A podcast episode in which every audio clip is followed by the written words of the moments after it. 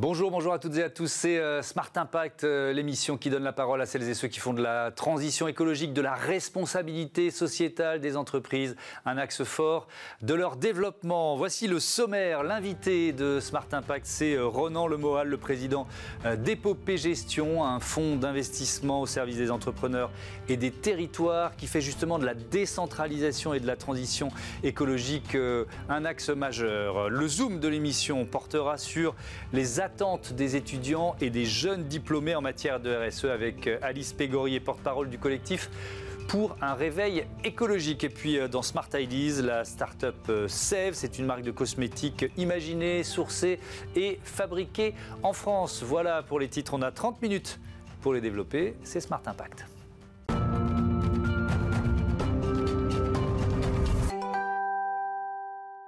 On est donc euh, avec euh, Ronan Lemoal. Bonjour, j'espère que la liaison euh, est bonne, que vous m'entendez bien. Vous êtes avec Charles Kabilik, le fondateur d'Épopée Gestion, entreprise d'investissement.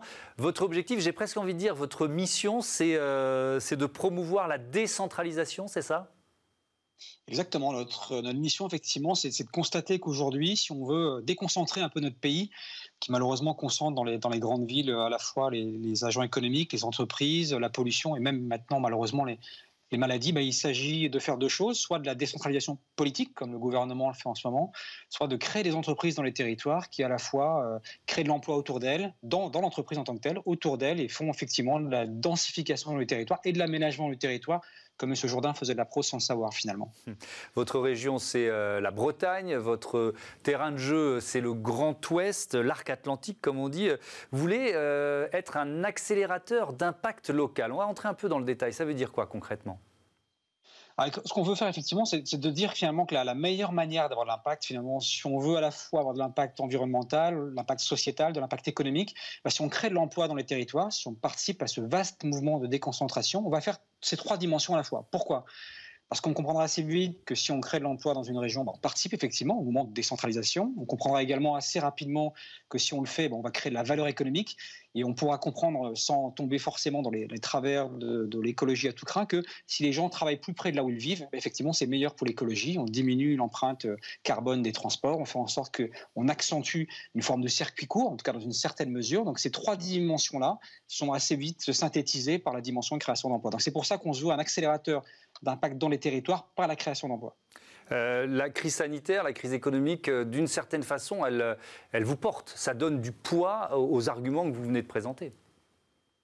Effectivement, bien sûr qu'avant qu'on lance ce projet, on l'a lancé à la rentrée, mais on avait cette idée depuis déjà quelques temps.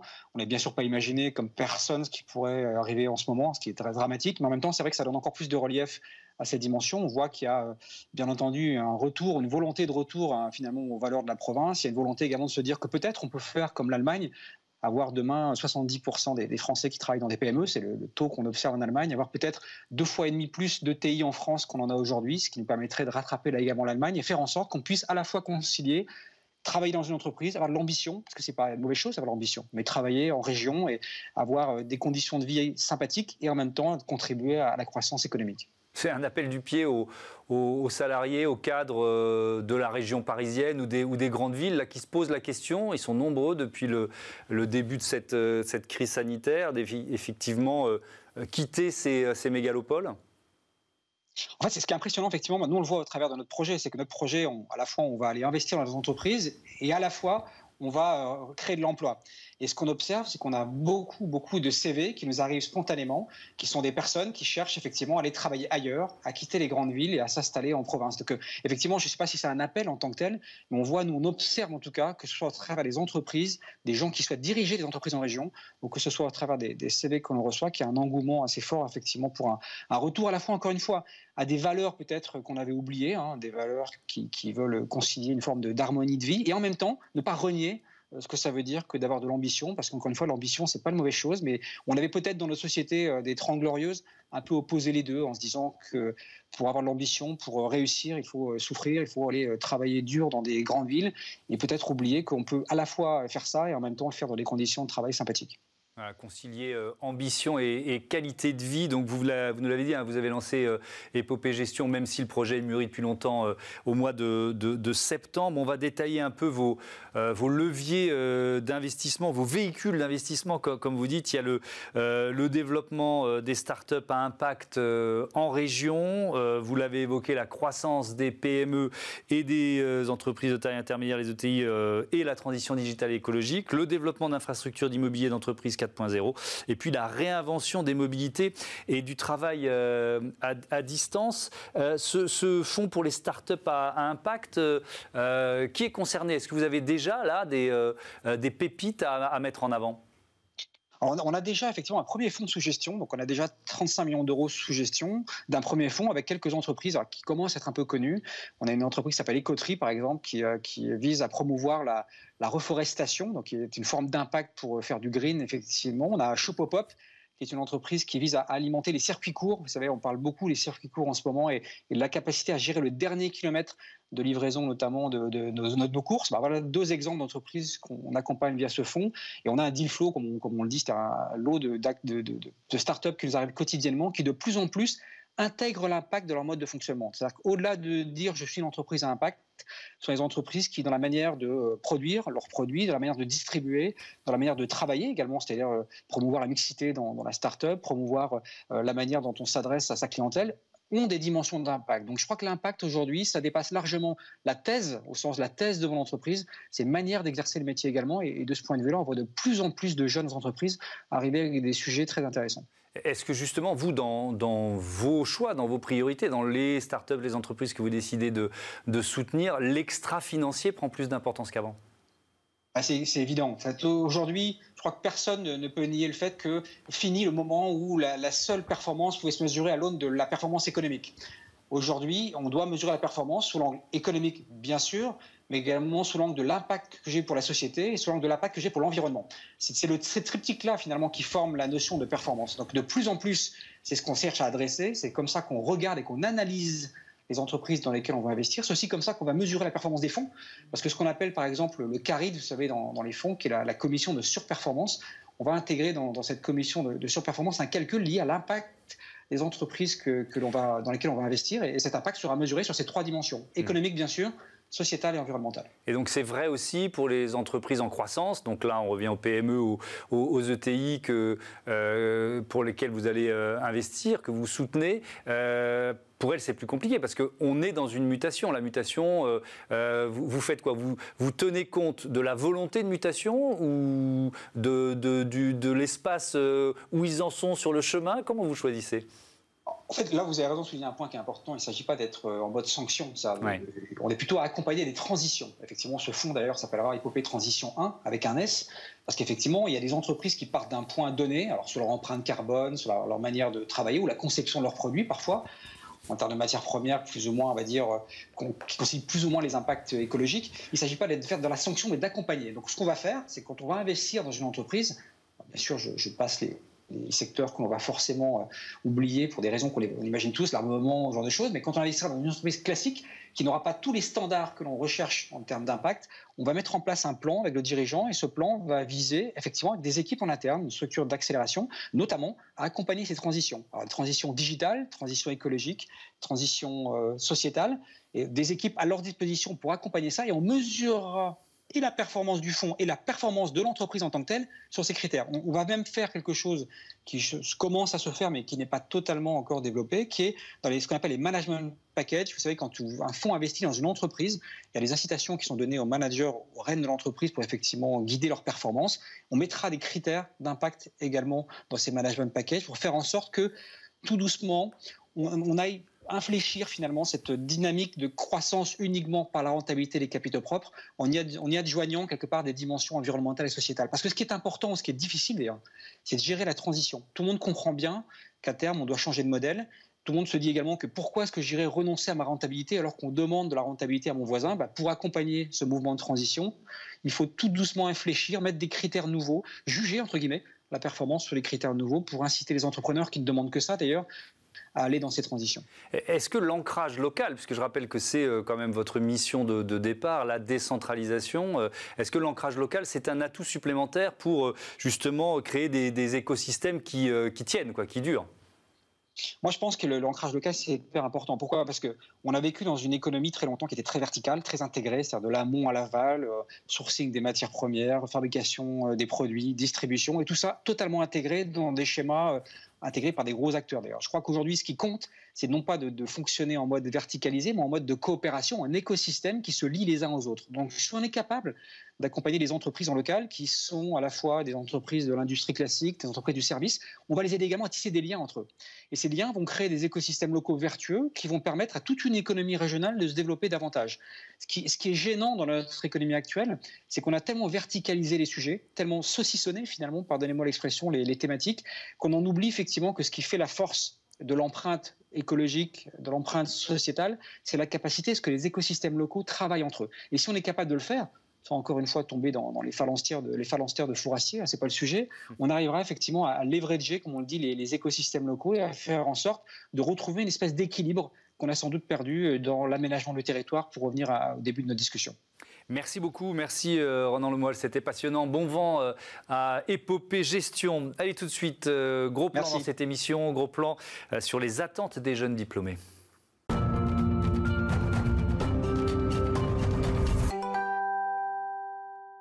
Le Zoom de Smart Impact consacré euh, aux attentes des étudiants et des euh, jeunes diplômés. Bonjour Alice Pégorier, bienvenue. Bonjour. Vous êtes euh, étudiante en Master 2 d'économie et finance à l'Université Paris-Dauphine et porte-parole du collectif pour un réveil écologique. Qui représentez-vous avec ce collectif? Il y a combien d'étudiants euh, ou de jeunes diplômés derrière vous? Alors beaucoup, puisque ce collectif s'est lancé suite au manifeste étudiant pour un réveil écologique qui a été lancé en 2018, mhm. qui a été signé par plus de 32 000 étudiants de 400 établissements d'enseignement supérieur différents sur toute la France. Donc ça fait beaucoup de monde. Ouais. Il y a euh, des, étudiants qui viennent d'universités, de grandes écoles. C'est vraiment. Euh, Exactement. Vous en citer quelques-unes euh bah, Par exemple, l'Université Paris-Dauphine dont je viens, AgroParisTech, Sciences Po Paris. donc ça fait beaucoup d'universités. Et l'idée du collectif, c'est de proposer des outils concrets mhm. pour aider les étudiants, d'une part, à mobiliser leurs universités et leurs écoles pour que, les, enfin, pour que ces universités les forment mieux sur les questions écologiques. Et d'autre part, aider ces jeunes diplômés à choisir une entreprise et un employeur qui répondent avec ambition à la transition et qui soient engagés dans cette transition. alors ça, c'est passionnant. Donc, il y, a effectivement les deux leviers, la formation et, euh, l'orientation, le choix d'entreprise. je, vais commencer par le choix d'entreprise. Vous, vous euh, publiez, vous proposez un guide euh, anti-greenwashing. Comment vous l'avez mis au point déjà? Parce que ça, c'est compliqué. Il y a beaucoup de labels. On peut même parler d'un maquis de, labels. Comment vous l'avez mis au point ce... Alors, effectivement, ce guide anti-greenwashing, c'est l'un de nos outils. Mmh. L'idée, c'est de permettre à tous les étudiants de questionner leur employeur et de le questionner notamment à partir de, l'entretien d'embauche. C'est-à-dire ça se passe dès l'entretien, parce que notre levier d'action, c'est quand même le recrutement, ce qui, est, mhm. ce qui, est, un levier fort chez les étudiants et les jeunes diplômés. Et donc ce guide anti-greenwashing, il a été euh, élaboré avec euh, des dialogues avec plusieurs entreprises, et euh, plusieurs dizaines d'entreprises d'ailleurs. Mhm. Et donc on parle notamment de la finalité du produit, l'utilité du produit, l'impact des activités de l'entreprise sur le climat, la biodiversité ou, les ressources, euh, le lien avec la, société aussi. Donc c'est vraiment un guide qui permet à tous les étudiants d'avoir accès à, une vision un peu critique et pouvoir se donner les armes pour questionner l'employeur. Mais quand vous dites ça part de l'entretien d'embauche, c'est presque un, retournement de logique, c'est-à-dire que dans votre esprit, c'est le, c'est le futur, euh, c'est le jeune diplômé ou le futur embauché qui doit questionner euh, la, personne qui, euh, qui, va le recruter Alors c'est un exemple, c'est aussi pour permettre à ces étudiants de choisir aussi en amont. Mais c'est vrai que en préparant leur entretien. Quoi. Exactement, en préparant leur entretien et en allant regarder sur le site de l'entreprise, sur les actualités de l'entreprise, ce qu'elle publie, aller voir par exemple dans le rapport de développement durable aussi de mmh. l'entreprise. Ça, c'est des données qui sont publiques. Donc, euh, c'est avoir vraiment ces outils pour analyser ces rapports-là qui euh, sont longs souvent. Et parfois euh, on n'a pas forcément la capacité de, de, voir ce qui est vraiment derrière ça. Et, vous sentez, parce que vous avez effectivement questionné des dizaines euh, d'entreprises, on y viendra dans le détail tout à l'heure, notamment sur le, secteur du luxe, parce que vous publiez les résultats de, vos, de votre étude sur le, sur le luxe, mais vous sentez, je reviens à cette histoire d'inversion de presque de pouvoir, c'est-à-dire que pendant, vous sentez sentez ça? Vous sentez que les entreprises ont des difficultés à recruter dans certains secteurs et, et doivent montrer blanche en tout cas, ce qu'on sent, c'est que les entreprises qui se donnent pour mission, parce que ça, c'est vraiment notre message, que ces entreprises se donnent pour mission de, faire cette transition et de répondre à cette crise écologique, parce que c'est vraiment ça le problème aujourd'hui. Euh, et, donc, et donc, finalement, le rapport de force, il est là parce que le recrutement, c'est un levier qui est très fort pour elles. Et les entreprises qui se donnent pour mission euh, cet engagement, euh, finalement, elles reçoivent plus de candidatures aujourd'hui. C'est le cas de Carbon 4, par exemple, qui est une entreprise qui reçoit plus de 200 candidatures par semaine. Mmh. c'est quand même énorme. Et, ça, c'est quelque chose qui est fort comme message. Mmh. L'argent, c'est plus seul moteur. C'est-à-dire vous êtes prêt à gagner moins, mais aller dans une entreprise euh, dans l'engagement est validé. Bah, de toute façon, euh, si en fait on choisit des entreprises qui n'ont pas d'engagement, dans un monde à plus de degrés, euh, ces entreprises, elles n'existeront plus. Mmh. Donc autant le faire effectivement maintenant et autant euh, faire ça et, questionner ces entreprises de façon globale dans leur mission. Alors, je suis allé sur votre site, j'ai vu euh, le, manifeste, etc. Vous dites que, bah, d'ailleurs, c'est le nom, hein, pour un réveil écologique, vous dites que les jeunes diplômés doivent réveiller leurs employeurs. C'est un peu gonflé quand même. Ils sont déjà, euh, depuis des mois, voire des années, réveillés par leurs salariés, leurs clients, qui sont les uns les autres des citoyens. Oui, et finalement, je pense que chaque citoyen prend part à cet engagement de réveiller quelque chose hmm. finalement par rapport à cette crise écologique. Le citoyen, ça peut être en votant, en s'engageant dans une association.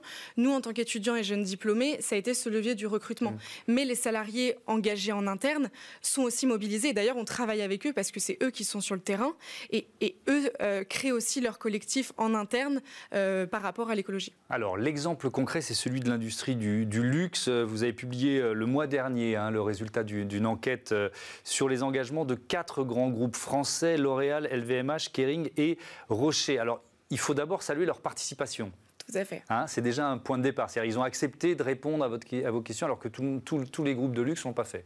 Tous les groupes de luxe ne l'ont pas fait. Euh, ce questionnaire, il a été en fait, pour vous refaire un petit peu la chronologie, mmh. envoyé en octobre 2019 euh, à plusieurs centaines d'entreprises. Une cinquantaine nous ont répondu.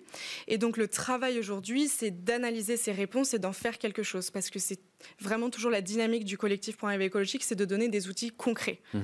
Euh, cette table ronde sur le secteur du luxe, a eu lieu effectivement juste avant le confinement, en mars. L'objectif, c'est de créer un dialogue entre un public étudiant, essentiellement étudiant, et ses représentants euh, d'entreprise. Euh, ce rapport du luxe, il a donné euh, beaucoup d'analyses. Je peux vous les résumer un peu en trois points. Mhm. La première, c'est que souvent les actions de ces entreprises, elles sont liées à un bénéfice financier. Euh, ce qui n'est pas viable parce qu'on ne repense pas la mission globale de l'entreprise. Mhm. Euh, un deuxième exemple que je peux vous donner, c'est aussi la formation en interne des salariés. Les salariés demandent à être formés en interne sur ces questions-là pour y répondre dans leurs fonctions. Mhm. Et ça ne suit pas forcément Deuxième exemple, troisième exemple. Euh, en tout cas, c'est pas. Et troisième exemple, c'est que ces entreprises du secteur du luxe, elles ont une aura.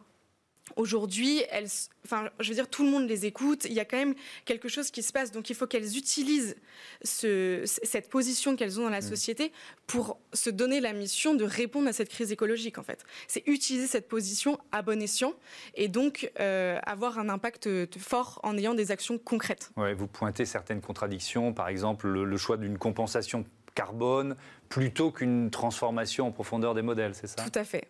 C'est exactement l'exemple de cette compensation. Mais encore une fois, euh, ces grands groupes qu'on a cités ont participé. Donc les, autres, finalement, vous n'en parlez pas dans votre dans votre euh, les autres, on n'en parle pas. Exactement, on n'en parle pas.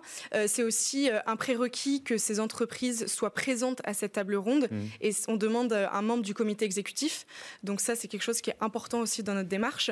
là, par exemple, on a terminé une deuxième analyse sur le secteur de la grande distribution, donc qui aura lieu en janvier, mhm. euh, puis le secteur de l'automobile et aussi de la finance. Donc euh, il y a beaucoup de travail sur cette analyse, mais c'est une analyse qui euh, permet vraiment de nouer ce dialogue et qui n'est pas réservée qu'aux membres du collectif Point écologique, mais à tous les étudiants global. Sur la grande distribution, vous avez déjà des, résultats pas encore, à mettre en avant? Pas encore, parce que on attend d'avoir effectivement ce dialogue en Ils ont participé les grands groupes? Oui, massivement? Ils ont participé massivement, effectivement, une cinquantaine de réponses. Après, avec cette crise sanitaire qui a eu lieu, on leur propose aussi de mettre à jour leurs réponses parce que peut-être que ça a changé certaines choses pour elles, et j'espère. Mais on propose cette mise à jour. Alors, je reviens sur la formation. Il nous reste un peu plus de, deux minutes.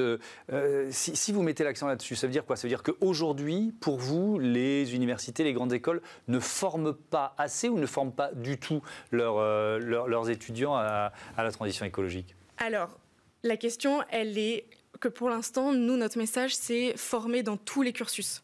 Donc euh, il y a des écoles qui forment, hein, bien évidemment, euh, des masters développement durable qui existent. Mais vous voudriez que ce soit partout, en fait, que ça essaime dans toutes les Le même mécanisme, en fait, que pour l'entreprise. C'est que ce soit diffus dans la mission de l'entreprise, c'est pareil pour l'université. Et je peux vous même vous donner une excuse, c'est-à-dire que depuis hier, on a envoyé euh, à l'université Paris-Dauphine une lettre ouverte signée par plus de 1000 étudiants mhm. qui demandent à notre futur président, parce que c'est les élections actuellement, donc qui demandent à notre futur président de nous de nous former à la hauteur des enjeux euh, écologiques et sociaux euh, auxquels on fait face aujourd'hui. Hmm. donc pression mise sur le futur euh, président de l'université Paris-Dauphine. donc ce ne sont pas des nouveaux diplômes qu'il faut créer, hein, si je vous entends bien? Oui. Exactement, vous avez tout à fait compris. C'est pas des nouveaux diplômes, c'est vraiment diffuser ces enjeux au niveau de nos formations.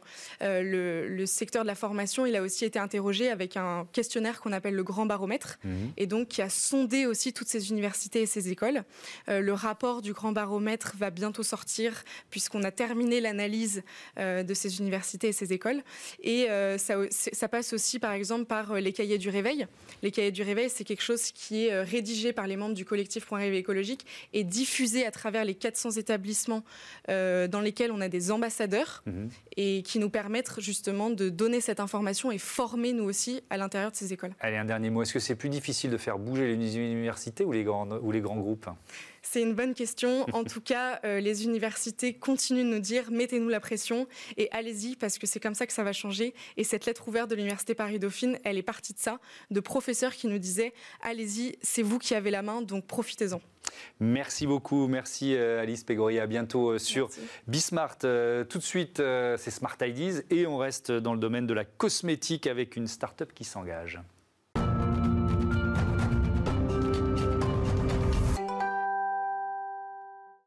Smart Ideas, la bonne idée euh, du jour, c'est celle de Pauline Bonny. Bonjour, vous êtes euh, la fondatrice de Sève, c'est une marque de cosmétiques. Quand, déjà, est-ce que je prononce bien Parce que ça s'écrit S-A-E dans, dans, là. Euh, quand l'avez-vous créé Avec quelle idée? Oui, bonjour, merci beaucoup de m'avoir invité. Donc, effectivement, ça se prononce bien Sève. C'est un diphtongue, le E dans le A, et c'est parce que c'est un petit jeu de mots entre la sève qui va saver votre peau. Hmm. Donc, euh, en fait, l'idée vient de cet ingrédient euh, donc, que j'ai mis en avant dans le, dans le logo, qui est la sève fraîche de bouleau qui est bio. Euh, et ça m'a ça m'a été inspiré en fait d'une tradition familiale puisque ma grand-mère, je suis originaire d'Auvergne, plus particulièrement du Cantal, faisait des cures de sève de bouleau à boire. Voilà, tous les mois de mars, à la lunaison de mars, on peut récolter de la sève de bouleau fraîche de l'arbre et la boire. Et c'est une extraordinaire cure détox pendant trois semaines.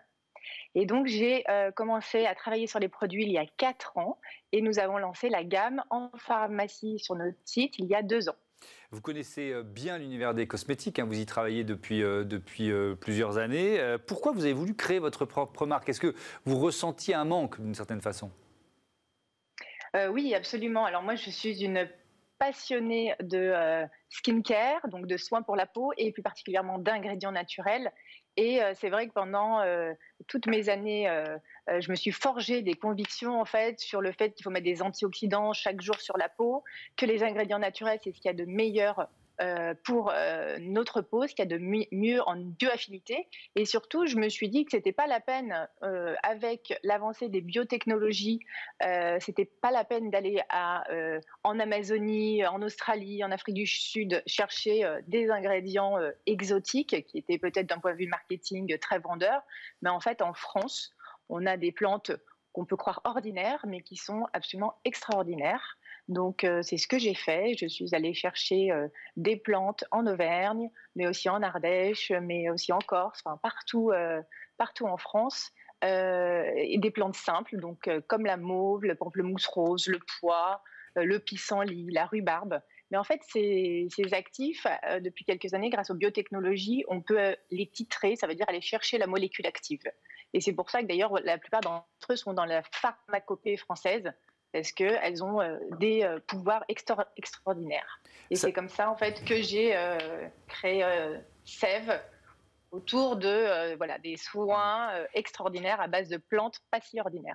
Et c'est ce qui vous permet d'afficher des produits. je reprends votre formule imaginés, sourcés et fabriqués en France. Sourcés en France, ça, ça veut dire que voilà les matières premières, les principes actifs viennent de plantes récoltées en France, c'est ça? Absolument. Par exemple, la sève de bouleau euh, fraîche qu'on va récolter, ainsi que le chaga, parce qu'on a également euh, créé un brevet pour protéger euh, notre invention, qui est un brevet qui s'appelle Immunox, qui est un brevet très antioxydant, réparateur de l'ADN cellulaire, également booster des défenses immunitaires. Il est fait à base de sève de bouleau et de chaga. Le chaga, c'est un, champignon, c'est ça hein? Ouais. Voilà, c'est surnommé champignon de l'immortalité. Ça ne pousse que sur le boulot. Et par exemple, ces deux ingrédients, je travaille avec une euh, coopérative en Auvergne qui euh, donc euh, sont des cueilleurs de plantes médicinales qui vont récolter dans le parc régional des volcans d'Auvergne ces deux ingrédients. Donc la sève fraîche de boulot, c'est uniquement pendant trois semaines au mois de mars qu'on peut la récolter, et le chaga, c'est plutôt au mois de novembre. Le, chaga, ce, surnom, ça m'a fait tiquer quand même. Le champignon de l'immortalité, c'est peut-être un peu exagéré quand même. Quels sont ses bienfaits? Alors, c'est pas du tout moi qui, l'ai inventé. Hein. C'est vraiment, on le, surnomme le don de Dieu, le diamant de la forêt, le roi des champignons médicinaux. C'est un champignon qui est extraordinaire. Solzhenitsyn en parle déjà dans son livre Le pavillon des cancéreux. En fait, ce, ce champignon, c'est l'organisme, puisqu'un champignon, c'est ni un animal ni un végétal, c'est l'organisme vivant qui a le plus, euh, euh, plus d'antioxydants et euh, de bêta-glucane, donc c'est des anti-inflammatoires, dans sa substance. Et donc, dans certaines civilisations, il est même utilisé dans des traitements anti-cancer. C'est pour ça qu'il est surnommé le champignon de l'immortalité. Merci beaucoup, merci euh, Pauline Bonny. Bon vent à, votre start-up. Voilà, c'est la fin de ce Smart Impact. On se retrouve euh, demain à 9h, midi, 20h30 sur Bismart, la chaîne des audacieuses et des audacieux.